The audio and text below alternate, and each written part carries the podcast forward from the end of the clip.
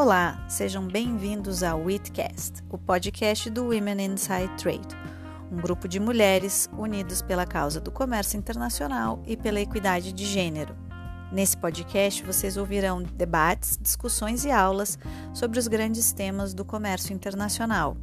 Caso queiram nos acompanhar, acessem nosso site www.womeninsidetrade.com. Acompanhem nossas ações também em nossas redes sociais e compartilhem. Este é o segundo episódio especial produzido pela Starters sobre o Mercosul.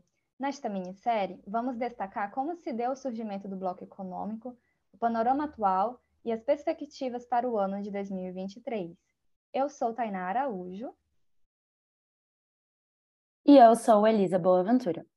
Neste episódio, convidamos a WIT Carla Junqueira, advogada especializada em comércio internacional, fundadora do escritório CGA Trade Law professora da Universidade de San Andrés, em Buenos Aires, e doutora em Direito Econômico Internacional. Carla, muito obrigada pela sua participação neste episódio especial da Weight Starters. Obrigada a vocês, Tainá, Elisa, pelo convite. É uma honra poder participar do podcast é, mais uma vez. Eu participei de alguns é, é, feitos pela Marina e é um prazer poder retornar, retomar essa atividade com vocês. Muito obrigada, Carla. Passando às perguntas, no primeiro episódio da série, nós conversamos com a Carolina Paranhos sobre o surgimento do Mercosul e as suas principais características. Mas nem sempre o que é colocado no papel é de fato o que ocorre na prática. Então, na sua visão, os objetivos iniciais da criação do Mercosul, eles foram atingidos? Quais os principais desafios atuais nesse ano de 2023 para o bloco? Eu entendo que os objetivos iniciais foram parcialmente atingidos. É, não houve ainda a totalidade é, é, daque, daquele desafio, né, daquela, daquele do desafio ousado que se colocou naquele primeiro momento, mas sim foram sim os objetivos parcialmente atingidos. Por que, que eu digo isso? Porque a partir do momento em que o Mercosul foi implementado, né, isso já faz muito tempo, houve um histórico de, de como é que eu posso dizer? De metodologia das empresas de utilizar é, é, o comércio, principalmente bilateral Brasil e Argentina, para início é, de exportações. Então, o que a gente percebeu é que várias empresas brasileiras nacionais que se voltavam é, para o mercado interno passaram a ter o bloco, o Mercosul e principalmente a Argentina como um primeiro destino é, para uma é, atividade incipiente de exportação, né? considerando a, a, a a proximidade geográfica, considerando a similaridade dos idiomas, considerando a possibilidade de transporte de carga terrestre, é, facilitou é, é, o início da atividade exportadora de várias empresas nacionais. Então, nesse sentido, sim, é, o bloco atingiu parcialmente seus objetivos ao fomentar e intensificar o comércio bilateral a gente percebe que, por exemplo, o setor têxtil é, criou a, todo um polo industrial têxtil no sul do Brasil, ali na região de Uruguaiana, justamente com o objetivo de exportar os seus produtos para a Argentina é, por carga terrestre ali pelo sul. Esse é efetivamente, é, é essa foi efetivamente uma dos, da, da, das, das consequências né, concretas de investimentos realizados no sul do Brasil, que se deu é, basicamente em razão da assinatura do acordo. Então, como o acordo sempre visou uma integração comercial regional, é, a gente pode dizer que é, os objetivos foram, sim, parcialmente objetivos, mas ainda estamos bem longe do ideal, né? bem longe do ideal mas não dá para dizer que nada foi feito depois da assinatura do acordo. Obrigada, Carla. Na sua opinião, qual, é, qual o papel e a importância do Brasil como país membro do Mercosul? Como o nosso país pode contribuir para a consolidação do bloco?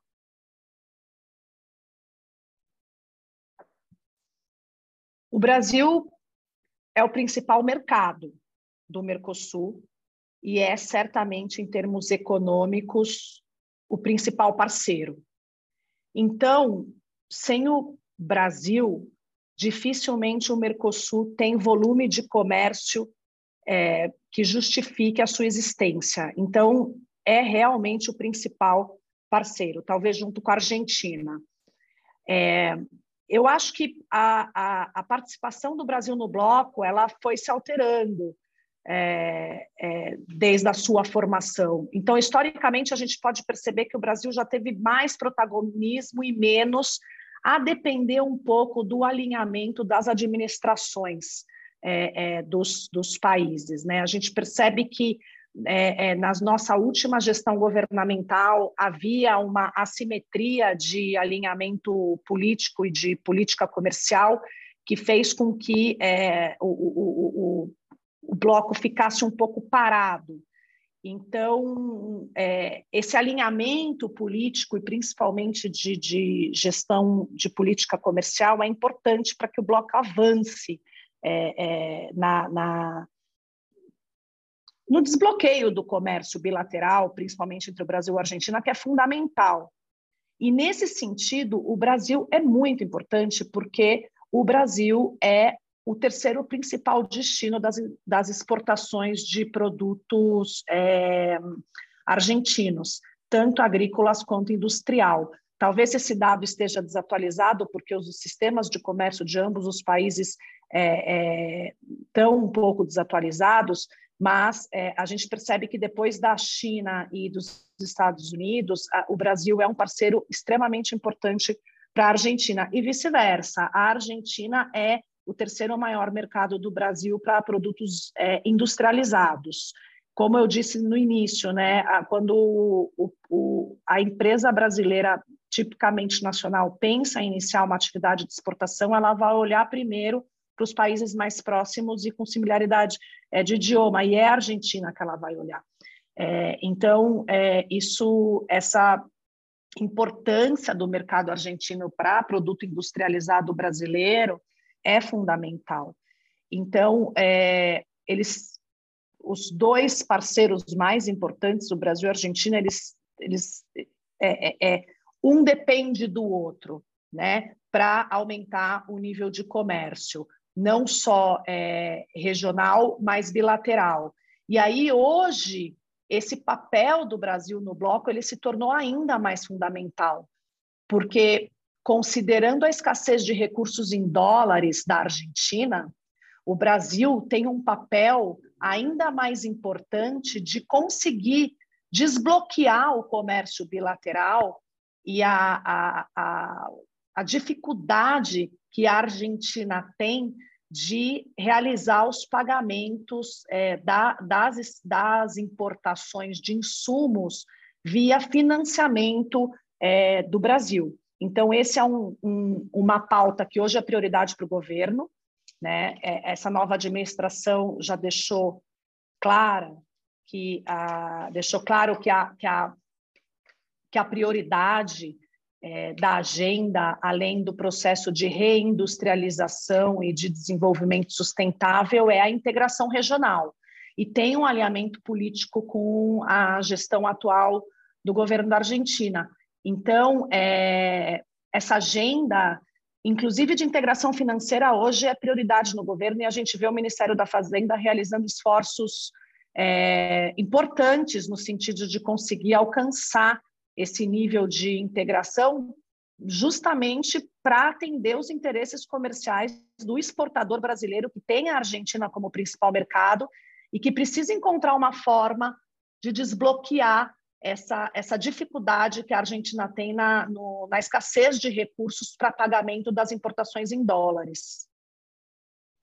Perfeito, Carla. Você falar sobre o aspecto da integração regional é muito relevante, porque a nossa próxima pergunta, ela aborda um pouco sobre esse assunto, nos últimos anos, você percebe algum movimento de aproximação, afastamento do Brasil em relação ao Mercosul? Eu acho que na sua resposta você já pode destacar um pouco da relação do Brasil com a Argentina, mas haveria espaço para a gente poder discutir a relação com outros países? É, quais seriam as perspectivas para o futuro? E se, por exemplo, alguns assuntos realmente teriam espaço, como a criação de uma possível moeda única, por exemplo? A gente percebeu na, na administração passada é, uma não priorização do bloco.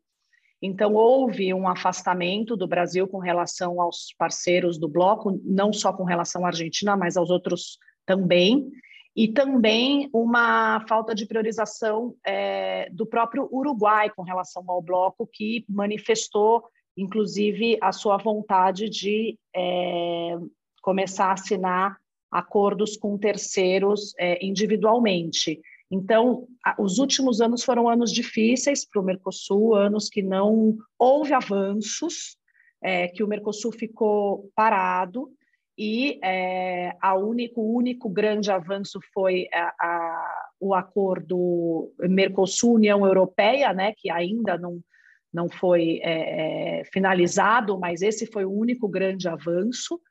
É, mas a gente percebeu que na última administração, considerando também o desalinhamento das políticas comerciais, que houve um afastamento de todos com relação ao bloco e uma falta de priorização do bloco. E, na verdade, quem sentiu isso foram as empresas, porque o teste de realidade, que às vezes não é feito por, por pela administração pública, nós, os, os, advogados que atuamos nessa área, a gente percebe a, a dificuldade da empresa que é, realizou investimentos considerando a, a, a, abertura comercial regional, né, é, é, partindo do pressuposto em que haveria uma segurança jurídica com relação a acesso a mercados e que no dia a dia das suas atividades de comércio isso não acontece quando o bloco está desalinhado e começam é, é, as restrições às, às importações. Então, é, eu acho que nos últimos anos houve um, um retrocesso, né, principalmente considerando todas as restrições impostas pela Argentina em razão da escassez de recursos, mas eu acho que a partir dessa nova administração há uma priorização de agenda e que isso pode mudar é, e melhorar, desde que eles encontrem, o bloco encontrem uma alternativa criativa, uma solução criativa para a escassez de recursos na Argentina. Né? E eu acho que isso é importante é, é, sempre lembrar que política comercial na Argentina está intrinsecamente relacionada com política monetária. O que para o Brasil pode parecer estranho, que o controle da política monetária seja feito pela política comercial, já que aqui no Brasil é totalmente separado, na Argentina não é. é considerando ali a falta de dólares, de reservas, você não consegue pensar numa política comercial que não atenda à necessidade monetária, porque é, é, é inviável, não há, é simples, a conta é matemática, não há dólares suficiente para o pagamento das importações dos insumos que a indústria argentina precisa. Não há, não, esses dólares não existem, não estão ali, não tem. Então, é, a, a solução de financiamento e externo para ajudar nessa, nesse fomento do comércio é, é uma solução que precisa ser pensada, está sendo pensada, a gente vê as secretarias do Ministério da Fazenda, do Ministério do Planejamento, avaliando quais são as alternativas para atender os interesses comerciais do próprio exportador brasileiro, que precisa que essa solução seja criada, porque, de novo, a Argentina é um destino de exportação muito importante para bens industrializados do Brasil. É, diante desse contexto né, de não priorização do bloco, você citou o acordo é, União Europeia-Mercosul como um dos únicos avanços nos últimos anos. E a gente gostaria de saber qual a sua é, avaliação sobre esse acordo, É, e também, é, além dos principais benefícios para os países membros, quais os principais desafios?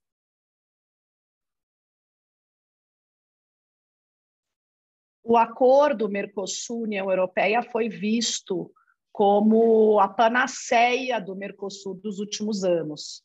É, como o bloco não tinha tido muitos avanços na gestão anterior, foi o acordo, é, foi o avanço no acordo que foi considerado a, a tábua de salvação é, do bloco, inclusive para manter o Uruguai dentro do Mercosul.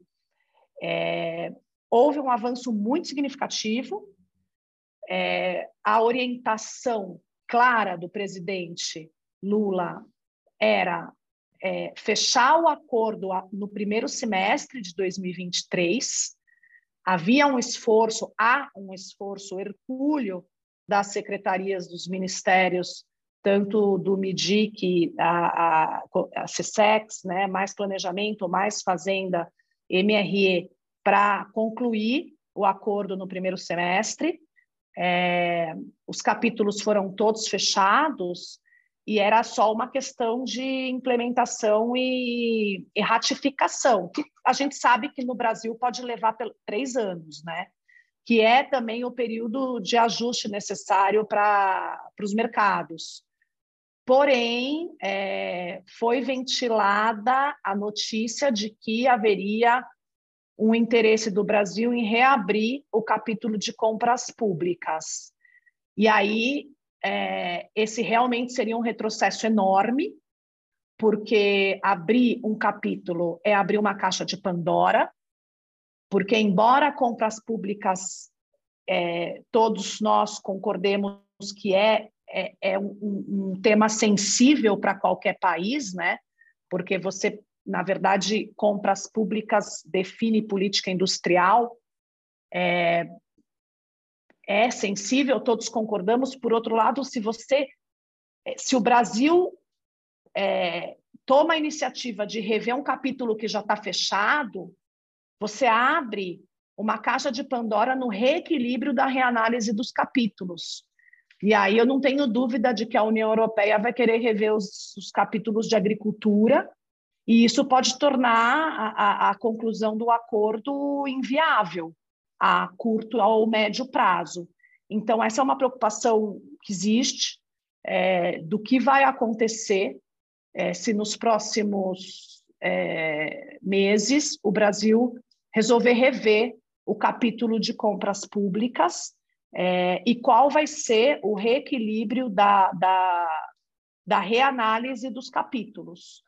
É, eu gostaria de poder acreditar que o que o acordo vai ser assinado, nesse, vai ser concluído nesse primeiro semestre, mas eu estou achando difícil de acontecer, considerando a sensibilidade de compras públicas. Carla, ainda falando um pouco sobre a possibilidade né, de aproximação do Brasil com os países membros do Mercosul. Recentemente, o Conselho Monetário Nacional aprovou uma resolução que simplifica e uniformiza os procedimentos do sistema de pagamentos em moeda local, que reúne o Brasil, a Argentina, o Paraguai e o Uruguai. Na sua opinião, quais seriam os principais impactos dessa mudança? Você acredita que é, há um movimento de aproximação entre os países do bloco, em especial do Brasil com outros membros do Mercosul, e que isso vai impactar de alguma forma nos próximos anos? Elisa, eu vou responder a primeira pergunta a partir da segunda. Justamente por causa do movimento de aproximação, que é uma prioridade da agenda da administração Lula, foi é, negociado essa possibilidade de intercâmbio comercial é, por meio do sistema chamado SML, que é, é as trocas comerciais sem passar pelo dólar.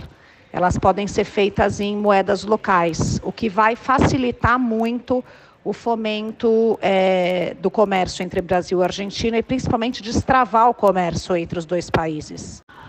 Vocês lembram que eu comentei que é, um a maior problemática hoje da Argentina é a falta de recursos, né? é a falta de dólares, dólares de reserva. Isso faz com que os importadores sejam impedidos pelo próprio governo da Argentina de mandar dólares para fora para pagar as importações. Isso trava o comércio e prejudica os exportadores argentinos.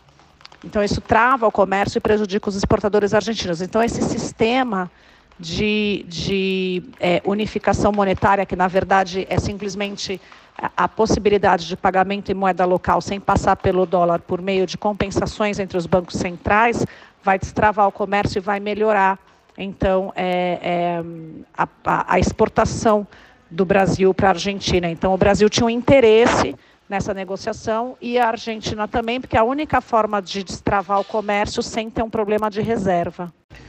Quanto à possibilidade de outros países é, serem membros do bloco, a gente sabe que a integração regional é uma prioridade do governo Lula.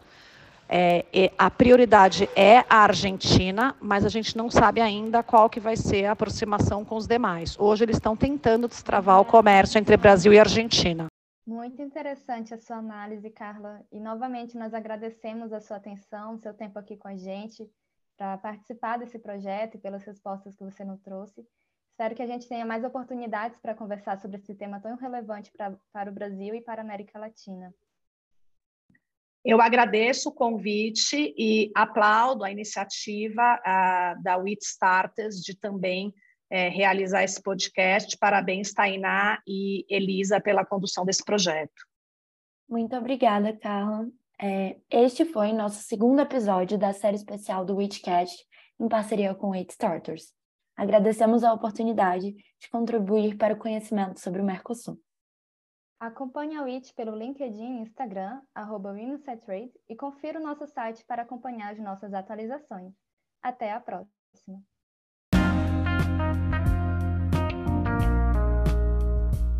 Esse foi mais um Witcast. Eu sou Marina Egídio de Carvalho, também faço parte do Woman Inside Trade e vou conduzir as conversas com nossos convidados em nosso podcast. Espero que vocês gostem e compartilhem.